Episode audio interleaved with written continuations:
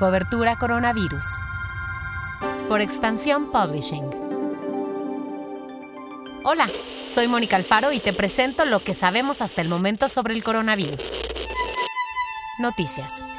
México tiene 220.657 contagios de COVID y 27.121 muertes hasta el momento, lo que significa que el aumento respecto al reporte previo es de 3.805 casos detectados y 473 personas fallecidas. Aeroméxico llegó a un acuerdo con la empresa canadiense AIMIA para obtener un apoyo financiero de 100 millones de dólares. Este acuerdo se suma al anunciado hace pocos días en el que en el informe que la aerolínea envió a la Bolsa Mexicana de Valores afirmaba que habían logrado un préstamo de 50 millones de dólares del PLM, una empresa conjunta operadora del programa de lealtad Club Premier. Pasamos a lo que pasa en el mundo. La principal candidata de China como vacuna contra el COVID será probada en militares, dijo CanSino Biologics, la empresa que está detrás del proyecto, quien además ha colaborado con las fuerzas militares de China para el desarrollo de esta posible vacuna. Este fármaco también tiene aprobación para ensayos en humanos en Canadá y es una de las ocho candidatas a vacuna de China que ya se encuentran en ensayos en humanos.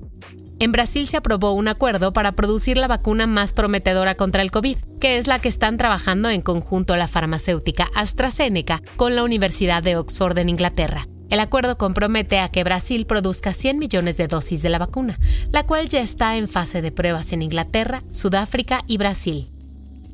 Los estados de la Unión Europea abrirán sus fronteras el 1 de julio después de estar cerrados desde mediados de marzo. Pero en la lista de países que tendrán permitida la entrada no está México, tampoco Estados Unidos. Pero sí están China, Canadá y de América Latina está Uruguay. La nueva normalidad. El Poder Ejecutivo de Nuevo León, representado por el gobernador Jaime Rodríguez Calderón el Bronco y los diputados de ese estado, concretaron este lunes modificaciones a las leyes locales para que las personas que saben que tienen alguna enfermedad grave y transmisible y decidan no aislarse sean tratadas como delincuentes por poner en riesgo a los demás. Las penas para estas personas podrían ser de hasta tres años de prisión, además de una multa que puede llegar hasta los 34.572 pesos. Encuentra la nota completa en.